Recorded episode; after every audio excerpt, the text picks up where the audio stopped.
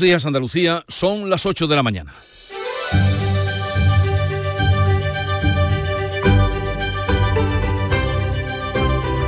En Canal Sur Radio, La mañana de Andalucía con Jesús Vigorra.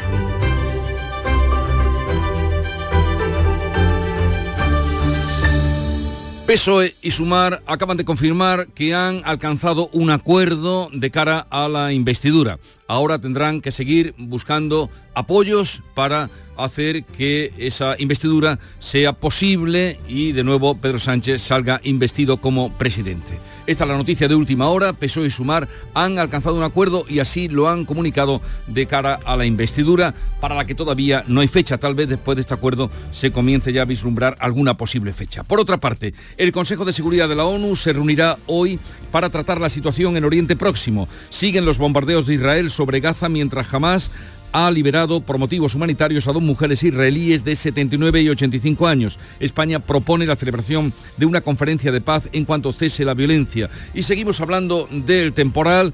Dos días después de que sucediera el pasado domingo, se salda con la muerte de dos personas en Andalucía, una en Trigueros, Huelva, otra en Córdoba. Se investiga si el accidente laboral ocurrido la pasada tarde en la zona franca de Cádiz, con un muerto y dos heridos graves, está también relacionado con la borrasca Bernat. La lluvia, pero sobre todo el viento han causado cuantiosos daños en el campo, tanto en infraestructuras como en cultivos. Los más afectados son los frutos rojos, los cítricos, el aguacate y el olivar. También la flor cortada ha hecho un estropicio considerable porque estamos a una semana de la fiesta de Todos los Santos, que es una fecha muy señalada donde gran parte eh, del negocio de las flores se dilucida en estos días y vísperas del primero de noviembre. Enseguida les ampliamos estas y otras noticias, pero antes la información del tiempo. Social Energy. La revolución solar ha llegado a Andalucía para ofrecerte la información del tiempo. Hoy una jornada con cielos poco nubosos durante la mañana, aunque ya por la tarde irán entrando más nubes eh, por Huelva con la probabilidad de dejar lluvias débiles en la mitad norte. Vientos de poniente más intensos en las costas, las temperaturas mínimas bajan en la mitad occidental y en la vertiente mediterránea. Las máximas van a oscilar entre los 18 de Jaén y los 23 de Málaga y Cádiz. Este otoño únete a la revolución solar con Social Energy. Disfruta de tu instalación llave en mano con grandes descuentos y te regalamos 200 euros en tu batería virtual para que pagues 0 euros en tu factura eléctrica con Luz. Pide tu cita al 955 44 11 11 o socialenergy.es y aprovecha las subvenciones disponibles. La revolución solar es Social Energy. La mañana de Andalucía. Logística Castillo. Más de 20 años viajando contigo los 365 días del año. Logística Castillo les ofrece la información del tráfico. Vamos a conocer cuál es la situación en las carreteras de Andalucía. Conectamos con la DGT, nos informa desde allí Alejandro Martín. Buenos días. Muy buenos días. ¿Qué tal? Hasta ahora van a encontrar dificultades en la red de carreteras de la comunidad ya en la provincia de Almería, muy densa debido a unas obras de mejora a las 7 a la altura de Retamar en dirección Murcia. En la provincia de Granada, complicada la GR30 a la altura de Armilla, sentido norte, dirección Maracena, dirección Jaén. Ya en la provincia de Málaga van a encontrar complicada la 7 en varios tramos a la altura de Rincón de la Victoria hacia la capital malacitana y también a su paso por Fuengirola, La Cala de Mijas y Calahonda, todo ello sentido Marbella. Dificultades se iban a circular en la provincia de Huelva de entrada a la capital onubense debido a esas obras de mejora por la A497 a su paso por Corrales con más de 3 kilómetros de tráfico lento y ya en la entrada a la capital hispalense a Sevilla por la 49 a la altura de Tomares y Bormujos.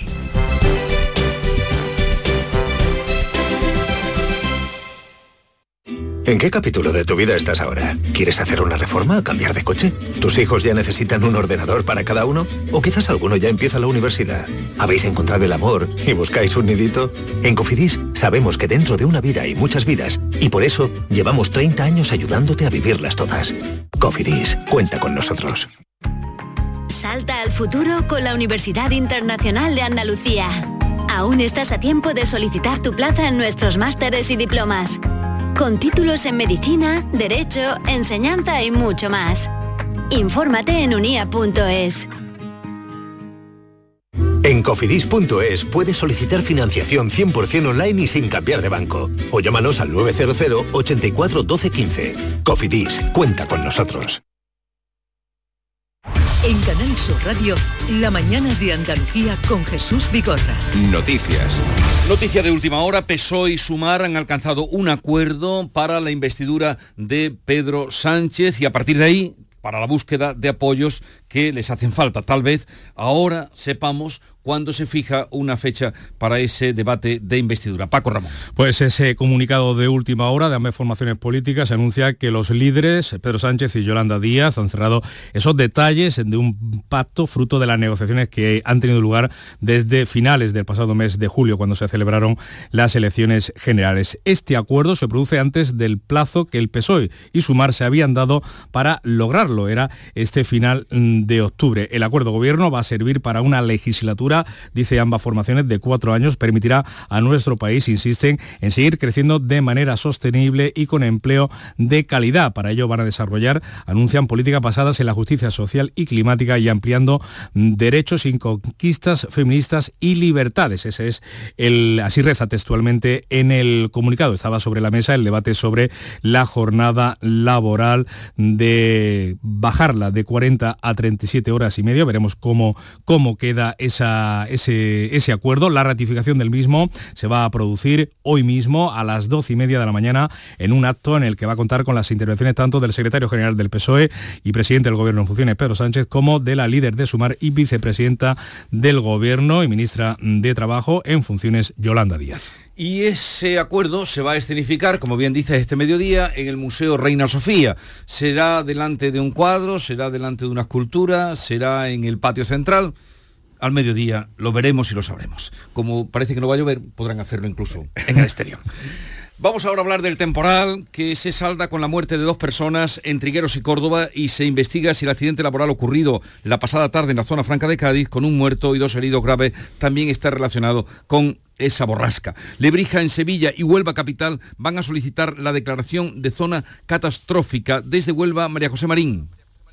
Pues sí, este lunes ha habido reunión de urgencia entre todas las administraciones para valorar los daños y poner sobre la mesa esa petición de zona catastrófica, no solo para la capital, también para el resto de la provincia. Así lo ha señalado el presidente de la Diputación Provincial, David Toscano. En función de esa evaluación y una vez que hayamos hablado con todas las administraciones, valoraremos la petición de zona catastrófica bien de manera general para toda la provincia o bien para los lugares que hayan estado afectados de una manera más contundente. Desde la Diputación de Huelva se cifra eh, millonarias las pérdidas causadas por este temporal. El frente ha causado cuantiosos daños en el campo andaluz, tanto en las infraestructuras como en los cultivos de frutos rojos, cítricos, subtropicales y sobre todo en la flor cortada. Especialmente graves son estos daños a una semana de la fiesta de Todos los Santos. Jerez Marga Negrín. La mayor parte de los daños los han sufrido los cultivos leñosos como el olivar, también el aguacate y por supuesto los agricultores de la flor cortada han visto cómo el viento se llevaba volando los invernaderos. Han dejado la intemperie millones de flores que estaban listas para recogerse de cara a la fiesta de todos los santos. Alberto Sánchez, coordinador de los servicios técnicos de Asaja. Eh, en cultivos leñosos como el aguacate se ha habido plantaciones que se han perdido enteras y luego hay otras muchas afectadas y que tienen gran caída de fruto. El olivar, que está en plena recolección, eh, hay una gran pérdida de, de frutos, hay pérdida de ejemplares y el viento ha afectado mucho a la disposición de, las plantaciones. Destacan los daños en la costa noroeste, en San Lucas Chipiona, en Coní y en Nueva Jarilla, por el tema de, de los invernaderos. Desde Saja reclaman ayudas a las administraciones y piden que se replanteen los modelos de los seguros que dejan fuera de cobertura a muchos agricultores de esta provincia. Pero a pesar de las lluvias que ha dejado la borrasca Bernard, no terminan con la sequía que padecemos. Bea Rodríguez. Sí que mitigan en algo el déficit hídrico del campo, sobre todo en los cultivos secano de Huelva, Cádiz y Sevilla. Así lo ha explicado en estos micrófonos la consejera de Agricultura, Agua y Desarrollo Rural, Carmen Crespo no solventa la situación de sequía, pero en estos momentos alivia la situación que teníamos, por ejemplo, en Huelva o en Cádiz, sobre todo en el secano, eh, fundamentalmente, y estamos esperando las escorrentías para ver cuánto aporta este agua. El Consejo de Gobierno abordará hoy la terminación de las obras de conducción desde el embalse de la Colada en Córdoba. Con estas obras y con la estación de tratamiento de Sierra Bollera, la Junta hace frente a los problemas de abastecimiento de agua potable en el norte de la provincia cordobesa. Y el Gobierno andaluz va a recomprar 70 edificios que la Junta vendió a un fondo de inversiones durante la etapa que presidía la Junta Susana Díaz. La Administración Autonómica va a pagar hoy 328 millones de euros por los 70 inmuebles que vendió hace una década a un grupo estadounidense por una cantidad similar, alrededor de 300 millones, con el propósito entonces de obtener liquidez. Sin embargo, esa compraventa obligaba a la Junta a quedarse como inclina, a alquilar los edificios durante 20 años. El Ejecutivo andaluz ha echado cuentas ahora y sostiene que con la recompra la Administración Autonómica se va a ahorrar un total de 100 millones de euros, como explica el presidente Juanma Moreno. Creo que mm, hoy con este acuerdo vamos no solamente a ahorrar esos 100, más de 100 millones de euros, sino que ponemos sentido común a las cuentas públicas para que no haya más operaciones como las que desgraciadamente hemos vivido en los últimos cuatro o cuatro años y medio que han costado mucho trabajo enderezar o arreglar.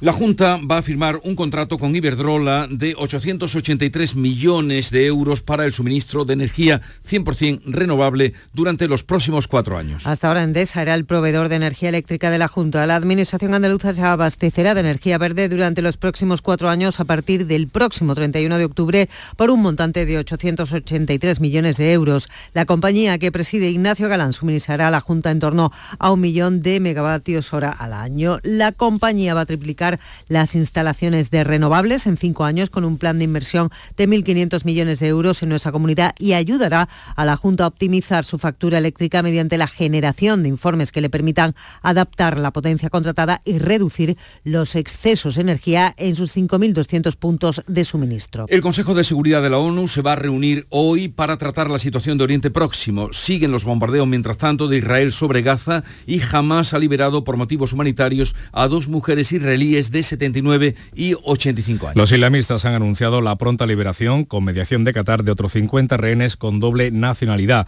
Las hostilidades se han recrudecido en Israel y las milicias palestinas. Son ya 6.000 los fallecidos entre ambos bandos, 2.000 de ellos niños, según el Ministerio de Sanidad de Gaza. En la franja, la ayuda entra a cuentagotas y los hospitales están al borde del colapso.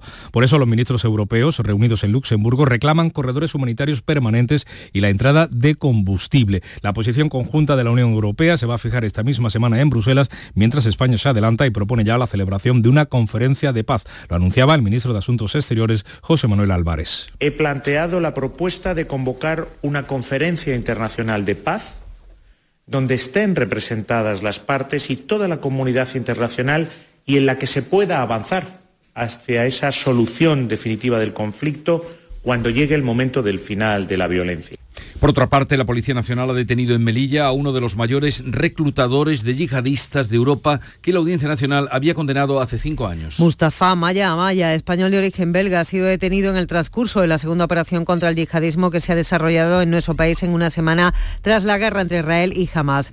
Esta persona, Mustafa Maya, estaba actualmente en libertad vigilada tras salir de prisión hace ocho meses después de que la justicia española lo condenara por captar y mandar a hombres desde la ciudad autónoma a hacer la yihad en lugares en conflicto. Ahora el detenido es sospechoso de los delitos de adoctrinamiento terrorista y enaltecimiento. La operación continúa abierta. Hoy está previsto que llegue a Almería un contingente de unos 350 inmigrantes procedentes de Canarias, donde siguen llegando cayucos. Almería, María Jesús Recio.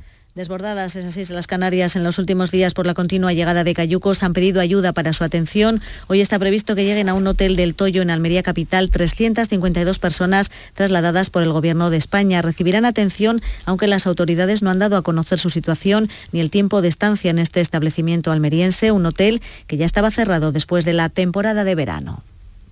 Dos mujeres fallecieron anoche en un accidente de tráfico en Guadalcázar, en la provincia de Córdoba. El vehículo se ha salido de la carretera A305 y en Segovia una mujer de 40 años y sus tres hijos menores, uno de 5 y dos bebés de un año, han muerto en un accidente de tráfico ocurrido en la provincia, como decíamos, de Segovia.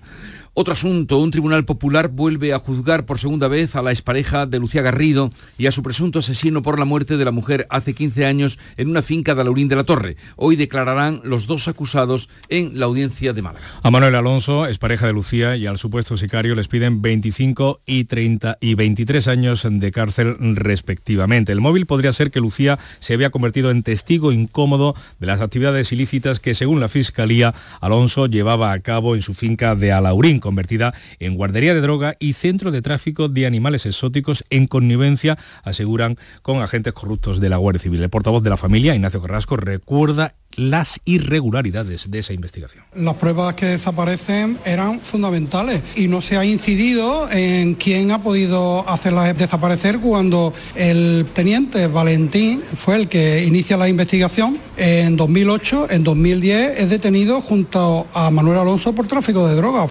Los acusados ya fueron juzgados y absueltos junto a dos agentes de la Benemérita en 2019. Sin embargo, el Supremo ha confirmado la orden del Tribunal Superior de Justicia de Andalucía de repetir la vista oral solo para la expareja y el sicario. Y en el juicio por el crimen de Rocío Caiz, la joven asesinada en Estepa en junio de 2021, la familia ha declarado que Rocío sufría malos tratos y ha pedido la pena de prisión permanente revisable para la expareja y asesino confeso de su hija. Los padres y la hermana de Rocío han declarado protegidos por una mampara para no ver al acusado y asistidos por un técnico del servicio de atención a las víctimas. La madre ha contado al juez que su hija, que tenía un bebé con el acusado, le confesó que recibía malos tratos dos días antes de morir. También han prestado declaración a gente que participaron en el interrogatorio y que han asegurado que el asesino confeso se mantuvo muy entero. La Fiscalía reclama para el acusado 14 años de prisión por un delito de homicidio con las agravantes de parentescos y de género. La familia solicitará prisión permanente revisable. Granada podrá contar con el primer exoesqueleto pediátrico de Andalucía para atender a niños con parálisis cerebral.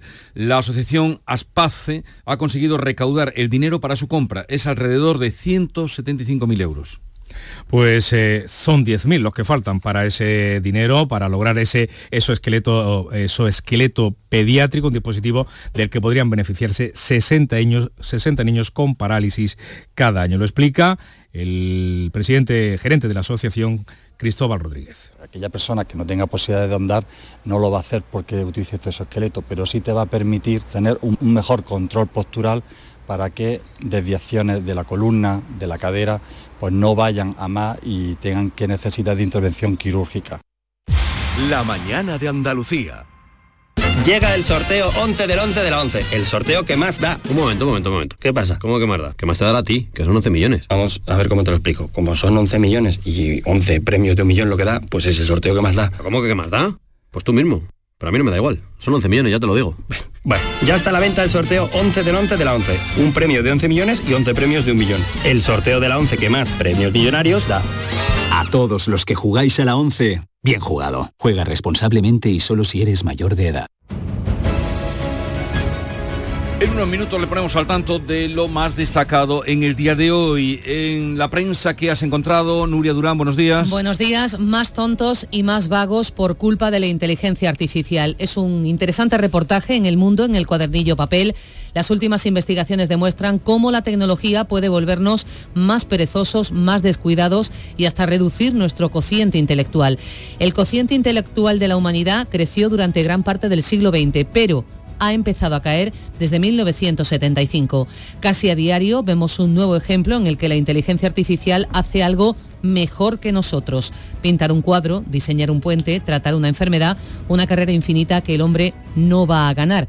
Si la inteligencia artificial lo hace todo por nosotros o lo que es peor, si dejamos que lo haga todo por nosotros porque así ahorramos tiempo y esfuerzo, ¿qué nos queda? Estamos acabados. De las funciones vitales, nacer, crecer, reproducirse y morir, te pregunto Jesús, ¿qué nos queda? Claro que hay quien responde, quien inventó la fregona era un vago o solo quería hacer lo mismo sin agacharse. Del ámbito internacional, Bea Rodríguez. La guerra en eh, Oriente Próximo, como no, el presidente Galo Emmanuel Macron ha llegado ya este martes a Tel Aviv en visita oficial y para rebajar así la escalada bélica en la región. Mientras ya hay otros 110 palestinos muertos tras nuevos bombardeos y la foto es para Yosheved y Nurito, octogenarias retenidas por Hamas y liberadas por militares del brazo armado de la milicia este lunes. Vamos ahora con la clave económica del día, Jorge González. Telefónica se une a la ola de ajustes de plantilla de las telecos europeas, un titular que hemos encontrado en el mundo, pero que también recoge este asunto eh, pues buena parte de la prensa nacional. Telefónica está estudiando un nuevo plan de salidas voluntarias en nuestro país al que podrían acogerse hasta 5.000 empleados y que suma a la compañía española a una oleada de ajustes de plantilla que envuelve a todo el sector en Europa y que se va a traducir en la eliminación de casi 100.000 puestos de trabajo de aquí al año 2030 por parte de tan solo, tan solo una decena de empresas. El plan de salida de Telefónica se enfoca a aumentar la eficiencia en el grupo. Eh, van a ir saliendo sobre todo la gente que trabaja en la red de cobre. Conoceremos más detalles el próximo 8 de noviembre. Se presentará el plan estratégico para los próximos años de la compañía. La noticia deportiva del día, Nuria Gaciño. Tras el cierre de la décima jornada en primera, con la derrota del Cádiz por 2 a 0 en Mestalla, arranca hoy una nueva jornada de Champions. El Sevilla recibe a las 9 al Arsenal. Llegamos así a las 8.20 minutos de la mañana, tiempo para la información local. Atentos. En la mañana de Andalucía de Canal Sur Radio, las noticias de Sevilla con Antonio Catoni. Buenos días. La provincia intenta recuperar la normalidad tras el paso del ciclón tropical que ha destrozado arbolado, mobiliario urbano, cerramientos, vehículos privados, pero que también ha afectado y mucho al campo. Lebrija se ha llevado la peor parte. Su alcalde ha pedido la declaración de zona catastrófica, porque los invernaderos de flor cortada se han venido abajo en vísperas de las grandes ventas del Día de los Difuntos. Las tareas de limpieza se van a prolongar durante días en las localidades de toda la provincia donde, por cierto, siguen cortadas cinco carreteras de la red secundaria. Por otra parte, se investiga si las fuertes rachas de viento están relacionadas con la muerte de un trabajador de Utrera en Cádiz en un accidente laboral en el que además otros dos operarios resultaban heridos graves. Se les vino encima una vidriera de grandes dimensiones. Vamos a conocer a esta hora cómo se circula por las carreteras de Sevilla y su provincia. Isabel Campos, buenos días. Buenos días, tenemos 5 kilómetros de retenciones en la A49 de entrada, un kilómetro por el puente del patrocinio en la C30, dos kilómetros en el nudo de la gota de leche sentido Ronda Urbana Norte, en el puente del Centenario, 5 kilómetros sentido Huelva, un kilómetro también o dos kilómetros en la autovía de entrada, en la autovía de Utrera de entrada a la ciudad y ya en el interior circulación intensa a esta hora en el puente del Alamillo, Avenida de Andalucía Juan Pablo II y Kansas City de entrada, Avenida de la Paz, Muro de Defensa hacia la Cartuja, La Palmera, sentido Bueno Monreal y Puente de las Delicias. Sepan que el 112 ha recibido aviso a las cuatro y media de esta madrugada de que un conductor circulaba en sentido contrario por la A49, circulaba en sentido Huelva por los carriles sentido Sevilla. Y tengan en cuenta que esta noche a las 10 se corta de nuevo el puente del Centenario por las obras de ampliación. Vamos con el tiempo, porque hoy va a crecer la nubosidad sobre Sevilla, precipitaciones más probables e intensas en la mitad sur de la provincia y temperaturas en ascenso. 23 grados de máxima vamos a alcanzar en Morón de la Frontera, 25 en Lebrija, Écija y Sevilla, donde ahora tenemos 12 grados. Comenzamos con la realización de Juanjo González. La diversión te llama sin remedio. Saborea cócteles únicos, vibra con la música y grita de emoción con los partidos más épicos en Sin Remedio Premium Cóctel. Ven a conocernos y no te quedes sin tu reservado. Calle Arcos 33 Los Remedios.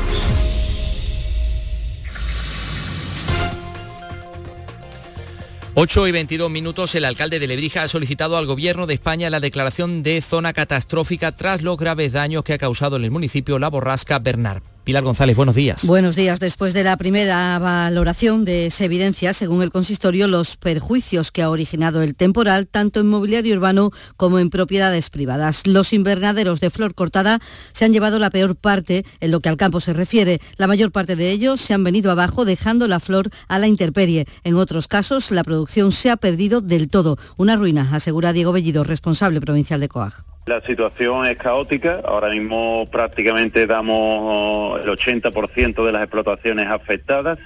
Esto a las puertas de una de las fechas reseñadas en el calendario de los floricultores, como es el de Todos los Santos, pues supone una ruina catastrófica.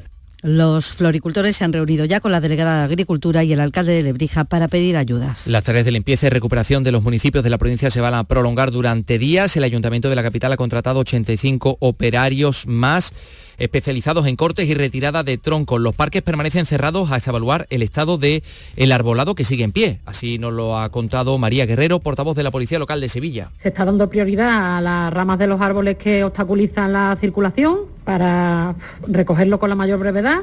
De momento pues no tenemos datos concluyentes con respecto a parques y jardines. Se está trabajando ahora mismo en ello.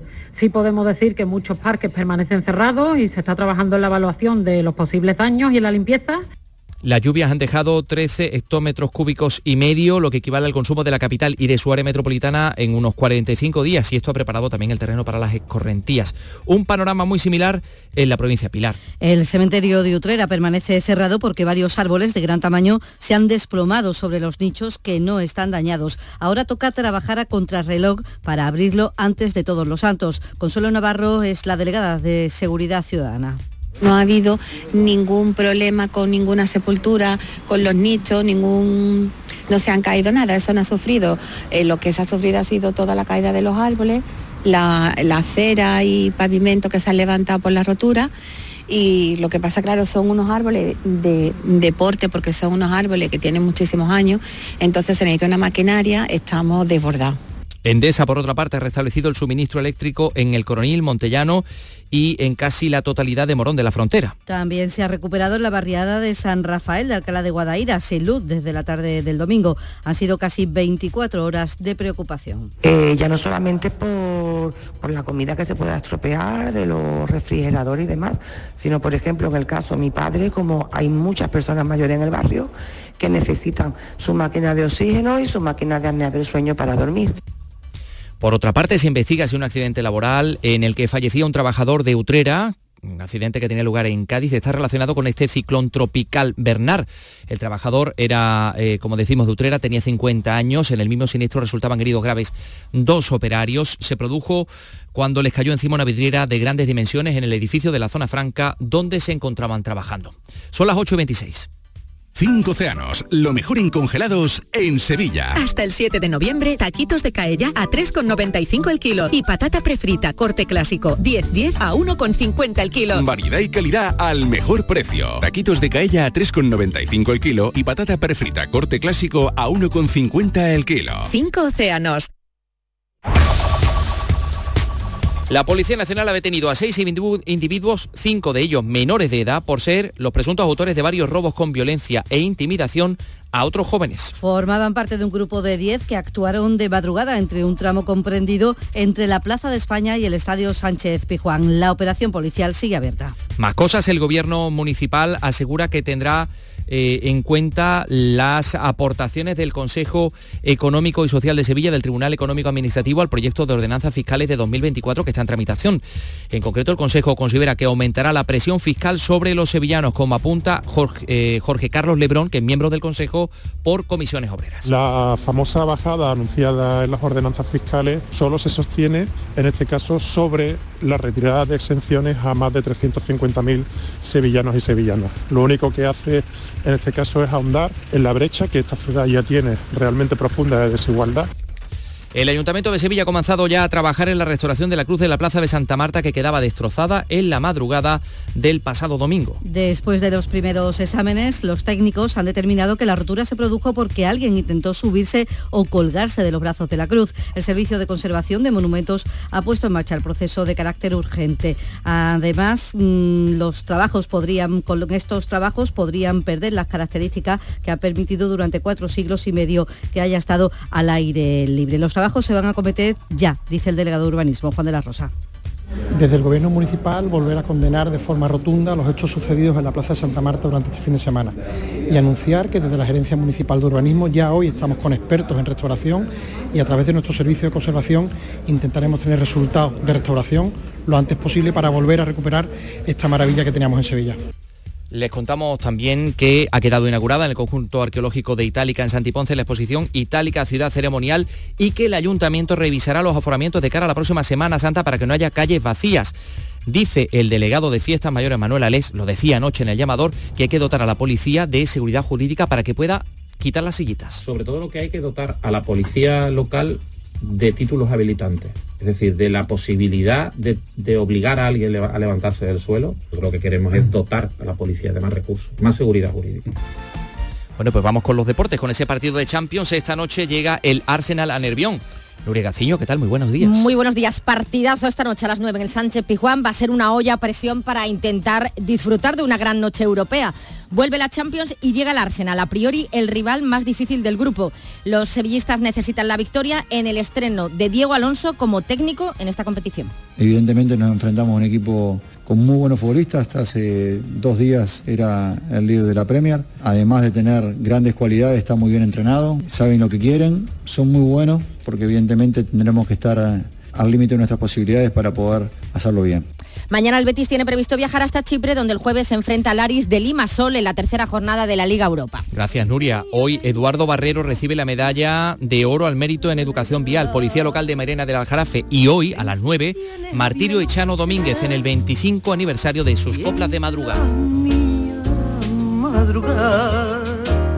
Antes de que lo pensara, 12 grados en Sevilla capital.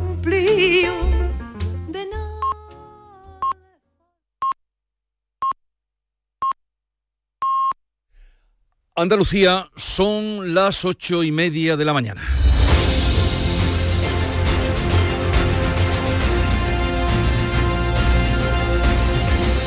Y en un momento abriremos tertulia de actualidad, charla sobre los temas que les venimos contando, sobre ese último anuncio, mm, la firma mm, del acuerdo para la investidura entre Peso y Sumar, que se ha producido, se ha confirmado esta mañana y que a las doce y media se escenificará en el Museo Reina Sofía. De todo eso hablaremos en un momento con Charo Fernández Cota, con Pepe Landi y con Javier Caraballo.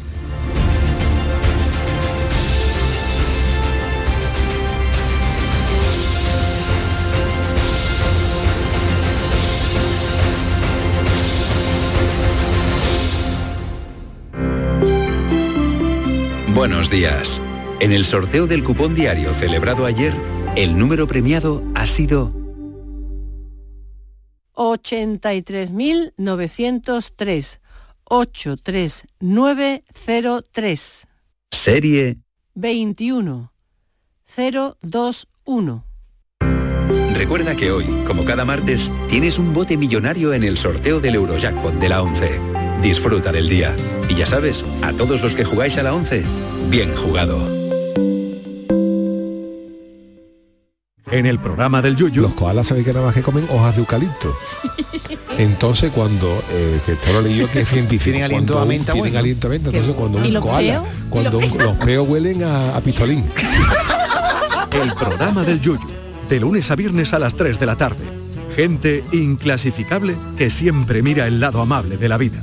En Australia lleva la gente un koala en el, en el, en el salpicadero. Aunque se haya comido una cebolla, huele a piña. Claro, como nada más que come eucalipto, pues lo que echa huele a, a menta. Contigo somos más Canal Sur Radio. Contigo somos más Andalucía. Buenos días. En el sorteo de mi día de la 11 de ayer, la fecha ganadora ha sido 24 de marzo 1925. y el número de la suerte el 8 08. Recuerda que hoy, como cada martes, tienes un bote millonario en el sorteo del Eurojackpot de la 11. Disfruta del día. Y ya sabes, a todos los que jugáis a la 11, bien jugado.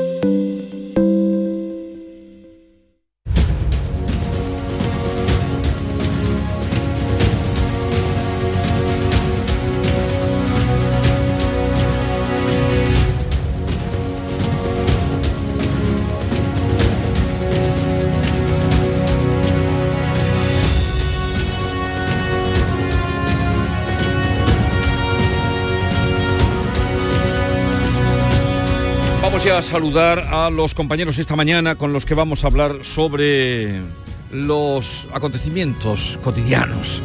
Charo Fernández Cota, buenos días. ¿Qué tal? Muy buenos días. Pepe Landi, buenos días. Muy buenos días, ¿qué tal? Y enseguida se incorporará también con nosotros Javier Caraballo. Eh, acaba de surgir la noticia, acaba de salir, acuerdo de investidura, PSOE Sumar, ya se veía venir, pero ha sido esta mañana, hace un ratito, a las 8, a las 8 de la mañana nos hemos enterado de la ratificación del acuerdo entre PSOE y Sumar. Se veía venir, solo faltaba ya que lo dijeran y solo falta ya la escenificación que tendrá lugar hoy a las dos y media en el Museo Reina Sofía de Madrid. Javier Caraballo, buenos días. Muy buenos días. Bienvenido. Mm, Vamos a comenzar por aquí, por este asunto. ¿Os ha sorprendido? Supongo que poco, porque esto se veía venir. Esto era prácticamente estaba amortizado, se daba por descontado absolutamente, ¿no? porque el- la, la única opción de, de, de em, Yolanda Díaz y de su formación política era eh, formar parte de este gobierno. Es la única am, agrupación política que compareció a las últimas generales que aparece muy debilitada en los sondeos en caso de, de repetición de, elecciones y su único camino de supervivencia es eh, formar parte de, este gobierno, así que se daba absolutamente por descontado. Yo lo que sí celebro es que mm, al menos ponga eh, en, el tablón de, de- de discusiones, de temáticas, su, su gran bandera, que es la, política laboral, con la reducción de la jornada, con la reforma fiscal, con- con el incremento del- de los permisos por, por paternidad y así por lo menos descansamos, aunque sea unos cuatro minutos, de hablar de, de la amnistía y de lo que pide Cataluña y, y nos referimos un poco, aunque sea, aunque fuera previsible, a lo que, a lo que eh, necesitamos y, y debemos esperar los demás de un, de un gobierno, que no sea solo amnistía y solo Cataluña de forma permanente. Sí, pero a mí por el contrario, Pepe, me parece que es que eh, hablan de todo menos, menos de lo sustancial, ¿no? Porque ya dábamos por descontado, como tú bien has dicho, el acuerdo con Sumar.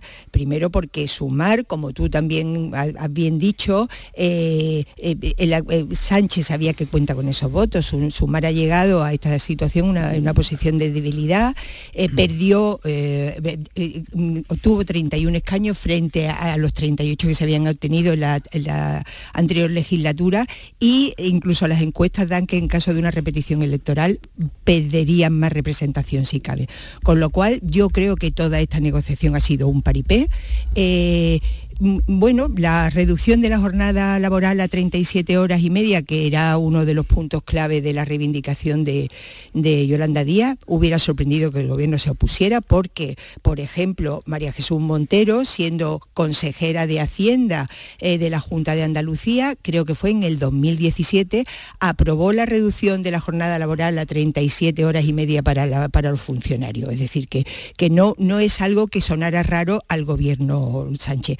Lo que yo sí creo es que eh, la jornada laboral se debe fijar en el seno de la negociación colectiva y del acuerdo entre empresas y sindicatos. De hecho, en muchísimos países centroeuropeos, como Alemania, Suiza, el diario El País publicaba hoy un gráfico, eh, no hay limitación de la jornada. La jornada laboral se decide entre sindicatos y empresarios, sobre todo teniendo en cuenta el problema gravísimo de productividad que hay en España, probablemente pues, por una mala organi- organización de los horarios jornada laboral y algunos conceptos raros como de esto de que tú entras a trabajar a las 8 y a las 10 de la mañana te vas a desayunar una hora. Pero en fin, ese es otro debate. A mí lo que sí me parece es que todo esto es una escenificación para ganar tiempo, eh, teniendo en cuenta que a Sánchez se le está complicando el acuerdo con los independentistas, de, sobre todo con Puigdemont, y ganar tiempo y escenificar que se va avanzando mientras que eh, son capaces o no de llegar a un acuerdo con, con los independentistas catalanes. Pero, por ejemplo, Javier Caraballo sí que estaba en vilo, pendiente de lo que pudiera pasar. Eh, No, de hecho, de hecho iba a utilizar una de las frases que a ti te gustan tanto, las frases hechas, y para No. decir que, que estará, hombre, a ti tú que No, no, las eso, odio. ¿no? Que está, eh, has estado a punto de decirlo esta mañana. la- esta era en la crónica de un acuerdo anunciado. No lo he dicho, este- lejos de mí. He dicho que, que has estado a punto, porque tú eres Lo has pensado, de- seguro que lo has pensado. Y Bueno. a ver, eh, no ni ninguna novedad en esto, pero eh, sin embargo este acuerdo de hoy sí encierra al- algunas peculiaridades que sí son interesantes, que van a llegar a un acuerdo evidente porque de hecho desde la campaña electoral a, a lo que está ocurriendo en la actualidad me da la sensación de que es entre comillas lo más honesto, eh, porque eh, durante la campaña electoral tanto Pedro Sánchez como Yolanda Díaz ya se presentaron como un paquete electoral y no ninguno de los dos disimulaba que su o sea que su intención era reeditar el gobierno de coalición y se presentaron en eso fueron absolutamente claros durante la campaña electoral. Tanto es así que hay mucha gente que interpreta que a diferencia de Feijo el acierto de Pedro Sánchez en la última campaña electoral ha sido interpretar mejor que Feijo que el momento actual en España no es de política, de, partidos políticos, sino de bloques políticos. Con lo cual, esto ninguna novedad. El acuerdo pues, eh, es algo que ya estaba anunciado. Sin embargo, con respecto, por ejemplo, al acuerdo de hace cuatro años con Podemos, en este acuerdo de sumar, Yolanda Díaz no representa a Pablo Iglesias hace cuatro años cuando Pablo Iglesias era el líder de la coalición y firmó este mismo acuerdo con, vamos, este mismo acuerdo, este mismo pacto eh, con, con Pedro Sánchez, Pablo, Iglesias representaba a Yolanda Díaz, pero esta vez no. Eh, de hecho, ayer eh, lo que hizo un portavoz de Podemos es decir que este acuerdo le parece bien, pero que se queda corto, que tiene que ser más ambicioso. Recordemos que Sumar está compuesta por 15 partidos, eh, es una coalición que está compuesta por 15 partidos. Eh, lo tengo aquí delante porque es, gracioso mencionarlo. Drago Canaria, la Junta Aragonesista, Alianza Verde, en, en Comú Podem, Izquierda Unida, Partido Comunista, Aramés, Más Madrid, Más País, Podemos, Compromís, Iniciativa del Pueblo Andaluz, que igual algunos lo conocéis, Verde Secuo y Pazarre de, Yolanda Díaz representa la mayoría de todos estos, pero a Podemos no. Creo que son cinco diputados los que tiene Podemos, que son imprescindibles para la coalición. Veremos a ver si no intentan incluso forzar otro acuerdo al margen de, este de hoy de, Yolanda Díaz. Y luego, eh, yo en esto no estoy de acuerdo con lo que decía Landy, estoy más de acuerdo con, Charo. A mí me parece que eh, es fundamental que eh, en la rueda de prensa, al menos en la rueda de prensa que den hoy, se refieran a algo del que va a ser el tema central de esta legislatura y que depende de cómo salga puede tener unas consecuencias muy importantes para la democracia española, como es la ley de amnistía. Claro, mira, precisamente eh, eh, repasando ayer eh, la propuesta del dictamen que presentó en Barcelona recientemente Sumar, es que en la página 32 se muestran claramente partidarios del derecho de autodeterminación, ¿no? Es decir, que solo desde, dice, dice el dictamen, esta ley de amnistía servirá para establecer las bases para la solución contundente represión penal, falta de proporcionalidad por parte del Estado español, ¿eh? y solo si se suben medidas constitucionales, democráticas, no autoritarias, puede producirse un retorno a la, normalidad institucional en el marco de un Estado plurinacional el que puede reivindicarse el derecho de autodeterminación. Bueno, yo espero que también hoy nos, hablen de eso, ¿no? Es decir, si también hay acuerdo en eso. sí, la declaración. yo entiendo tu hartazgo, ¿eh? no, no, no, no, pero no solo por el hartazgo, sino porque también es verdad, sin, sin dudar en ningún momento que, que la, la, ley de amnistía, la posibilidad de amnistía o de la fórmula que se que se presente mm, es absolutamente central y creo que, bueno, en algún momento, aunque sea solo por respirar, eh, que hablemos de, algunos asuntos periféricos, como puede ser, por ejemplo, los relacionados con, el mercado laboral, con la jornada laboral, con los permisos de... en fin, yo lo agradezco personalmente, sin obviar que, lógicamente, la amnistía está... Mm, bueno, por desgracia iba a decir, sí, eh, por desgracia está en el centro de, todos los debates y tampoco podemos olvidar que mm, la postura de Sumar y de Yolanda Díaz mm, en ningún momento ha sido disimulada. Bueno, pero ya que, hablan de acuerdo, Pepe, ya que dicen que, pues me gustaría saber si están de acuerdo con la página 32 de la, del dictamen, de la propuesta de Sumar sobre eh, la independencia de sobre el referéndum de autodeterminación. Es decir, han negociado, bueno, habrá puntos de acuerdo y habrá puntos de desacuerdo, pues a mí me gustaría saber si eh, Pedro Sánchez y el Partido Socialista están de acuerdo con esta propuesta de Sumar sobre el derecho a la autodeterminación, que lo digan. Probablemente va a volver a presentar a Yolanda Díaz como la... aquí como el sector duro, como el ala dura de, esa coalición, ese bloque, como decía eh, Javier, de, izquierda progresista, que sí defiende esa mm, eh, figura abstracta y compleja del Estado plurinacional y del de un federalismo extremo. Suma representa ese papel, cosa que a Pedro Sánchez le conviene muchísimo, que represente el papel de policía duro en, la, negociación y en, la propuesta, mientras Sánchez seguirá la en la, ambigüedad y en la flexibilidad y en, el regate corto, porque es la mm. situación a la que está Que por cierto, ya que dice que juega, un segundito, ya que dice Pepe que eh, juega el papel de la izquierda progresista radical, es que verdaderamente es muy sorprendente y muy contradictorio que la izquierda progresista y particularmente una mujer que es comunista, como todos sabemos, eh, defienda la posición del nacionalismo más de derechas y más rancio que representan el PNV y Junts per Cat. Es que claro, cuando me hablan de progreso y de avanzar en este contexto, pues yo creo que esas contradicciones hay que ponerlas de manifiesto. Sí, ahí vamos a, una contradicción de fondo yo creo que la esencial de todo este proceso, que es que partidos que se consideran de izquierda y progresistas, entre ellos mm, muchos eh, radicados y ubicados en Cataluña, en el País Vasco, eh, defiendan el nacionalismo, cuando el nacionalismo es absolutamente retrógrado y es absolutamente conservador. Y la, izquierda siempre tuvo que ser internacionalista, que es una idea que no sé por qué se ha diluido y ha desaparecido. Javier. No hay nada que, esté, más vetado en España que la sola mención de las palabras extrema derecha en política. Eh, sin embargo, eh, Puigdemont, eh, cuando ha estado en el Parlamento Europeo, donde ha encontrado calor ha sido en los partidos de extrema derecha. Y paradójicamente, donde encuentra calor Puigdemont en España fundamentalmente hasta ahora ha sido con, la izquierda radical, la, que representa eh, Yolanda Lía, con, con, esa miscelánea de, partidos que, he mencionado antes. A ver, eh, a mí es que me parece legítimo que el Partido Socialista haya llegado hasta donde ha llegado cuando se ha mencionado lo de la amnistía. Ha dicho el Partido Socialista cuál es la amnistía que quiere promover. No, pero ha dicho algo muy importante. Ha dicho que está dispuesto a negociar una ley de amnistía con eh, los independentistas catalanes. Y este es un paso eh, muy importante, que dice mucho otros muchos partidos, pues, incluso dentro del Partido Socialista hay otros dirigentes como Felipe González que de ninguna forma estarían de acuerdo en negociar una ley de amnistía con el partido, con, los independentistas. Eh, bueno, pues entonces eh, políticamente ha, ha, dado un paso.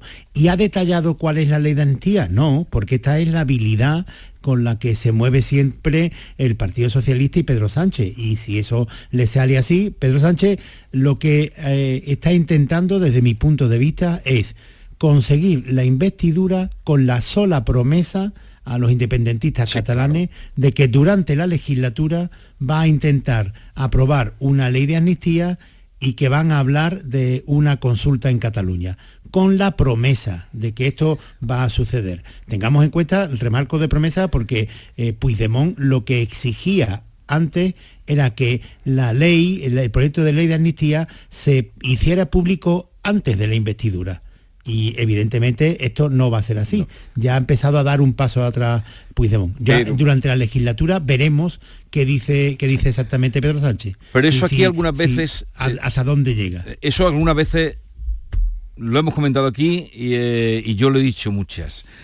¿No será que eh, Pedro Sánchez, lo que acaba de decir eh, Caraballo, que antes no pensaba así Caraballo, le va a burlar de nuevo? No, no, va a burlar de nuevo y le va a hacer un quite a, a, Puigdemont y los va a dejar, mm, en fin, luego saldrá por donde salga. Bueno, de hecho, Puigdemont, lo último que Puigdemont, lo último que escucha es que pide que se le pague por adelantado en, su, inmensa en su inmensa soberbia, en su en su mm, ataque de arrogancia mm, que no se corresponde, por cierto, con los resultados electorales que obtuvo, ni mucho menos, mm, ahora pide que esa ley se apruebe antes de la Pero como dice Javier, no se va a aprobar no pero, pero eh, Vigorra, a ver, en lo que me lo que refiere a mí, yo estoy radicalmente en contra de, una ley de amnistía. A mí me parece una traición a la democracia española. si lo uno no estoy diciendo cuál es cuáles son los pasos que desde mi punto de vista está siguiendo Pedro Sánchez y ya estoy diciendo que, me, parece que son legítimos. Dice, es que no ha desvelado todo. No, no, el Partido Socialista ha dicho eh, algo que es muy importante, que está dispuesto a negociarla. Y si eso le sirve a Pedro Sánchez para ser presidente, pues eh, eh, bueno, esa es parte de su habilidad como, como negociador. Y luego ya veremos hasta dónde llega. Hasta ahora el Partido Socialista lo que ha dicho es que cualquier cosa que haga va a estar dentro de la Constitución. Ya veremos. Lo que yo puedo decir es que hasta ahora todo lo que ha hecho, que hay algunas cosas que a mí me ha parecido bien y otras que me han parecido muy mal, pero todo lo que ha hecho, la reforma del Código Penal, los indultos, todo ha estado dentro de la Constitución. Claro.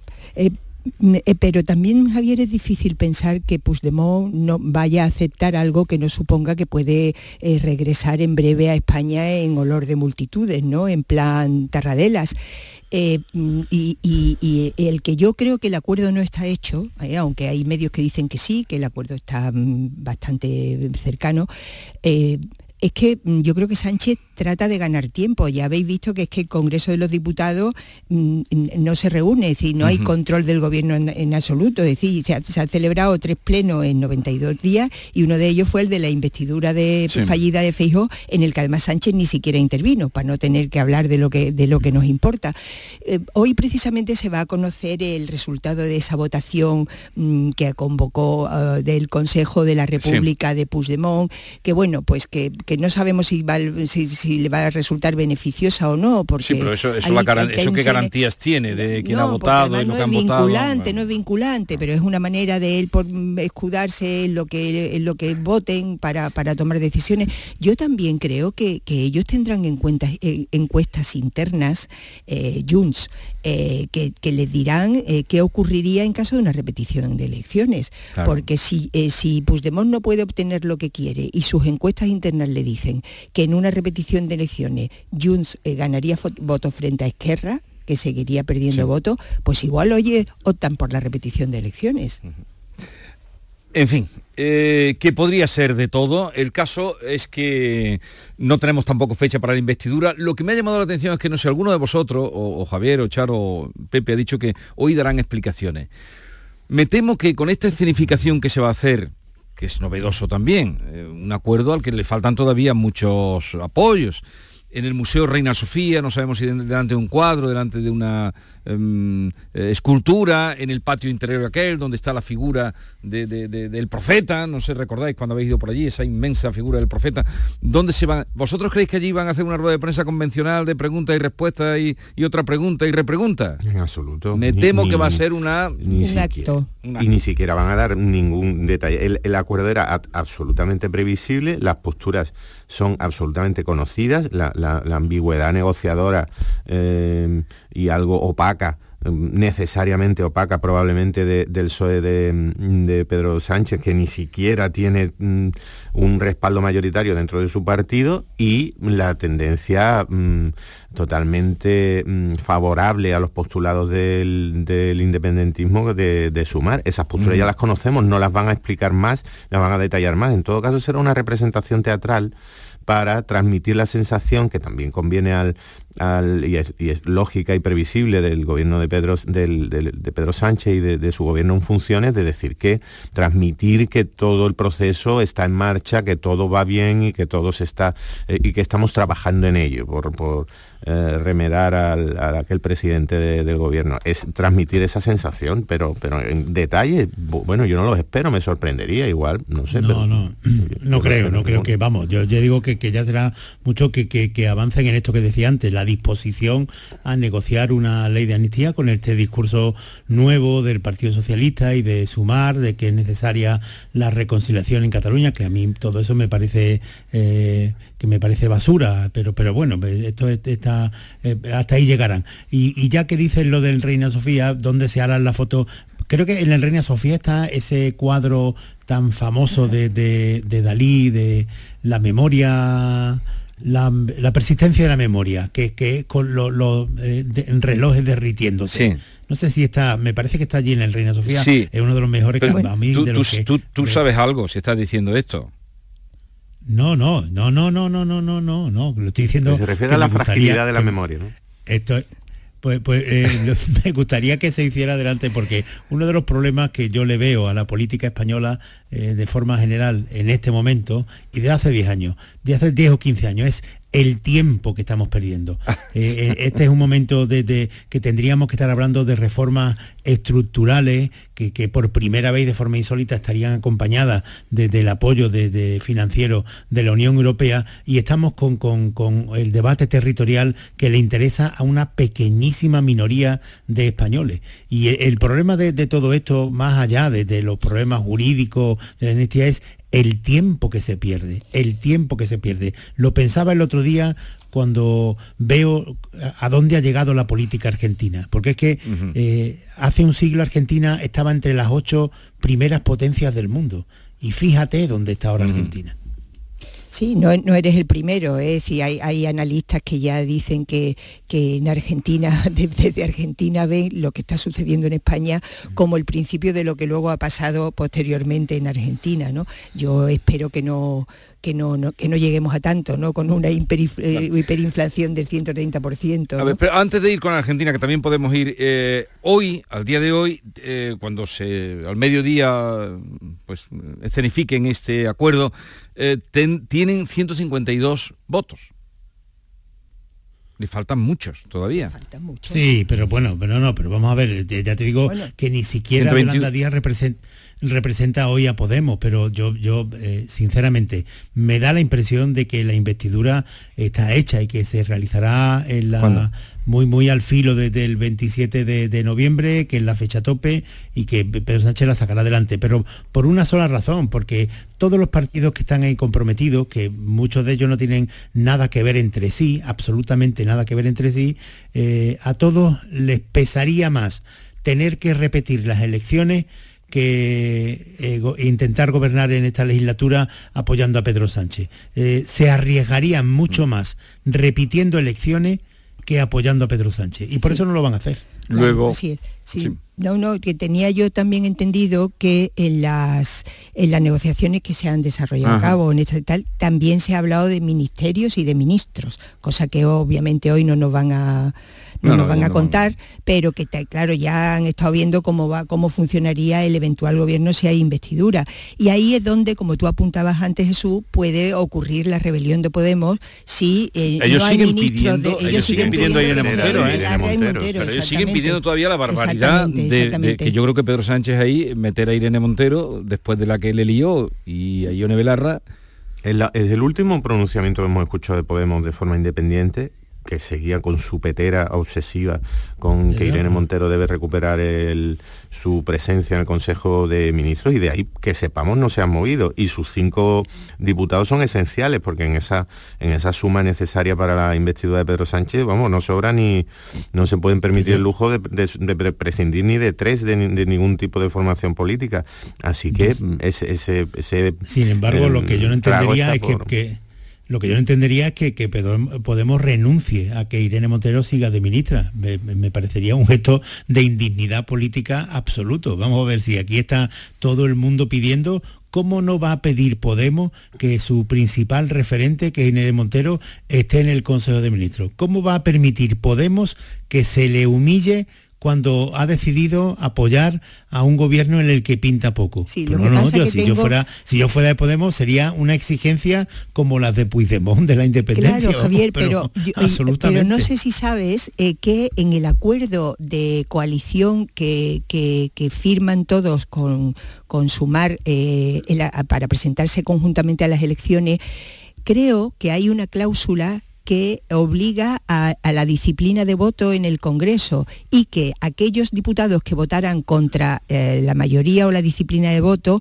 eh, perderían su subvención parte de su subvención. No me sé exactamente el contenido de la cláusula, pero ese sentido. Es decir, que ya se amarró, Yolanda Díaz amarró al firmar en Istremis el acuerdo de coalición, el que Podemos pudiera eh, sublevarse hasta cierto punto sin perder. Sí, sí, pero, habrás oído después como los diputados de Podemos han dicho que ellos, eh, en fin, que están dentro de Sumar, pero que ellos toman sus decisiones de voto de forma autónoma. Pero quiere decir, Javier, que Pedro Sánchez volvería a contar con Irene Montero no, en el gobierno. que que si les queda dignidad a los de Podemos, dignidad política a los de Podemos, por supuesto que yo mantendría la, la exigencia de que Irene Montero fuera ministra de Igualdad otra vez, porque ellos no ni reconocen que la ley esté mal, ni reconocen que, eh, Irene Montero se haya cargado al feminismo, sino que lo ha impulsado, pues si tú te crees esas cosas, si es verdad que tú te crees todo eso, tú tienes que exigir que Irene Montero siga adelante, porque lo demás es una humillación. Ellos lo único que han reconocido y que han creído es que Irene Montero ha sido una mártir de, de una traición política. Hasta ahí donde, hasta donde sabemos y hasta lo que le hemos oído.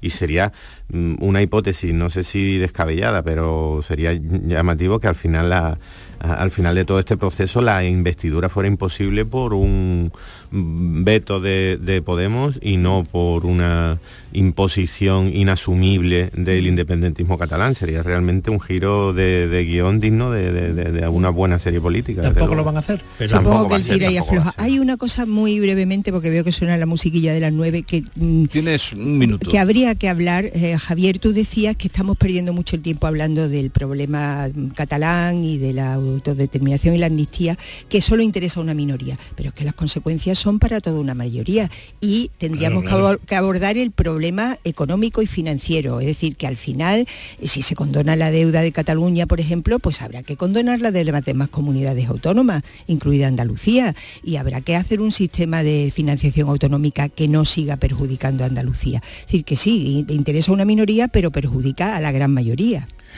Llegamos a las 9 de la mañana y seguimos en conversación con Charo Fernández Cota, Pepe Landi y Javier Caraballo.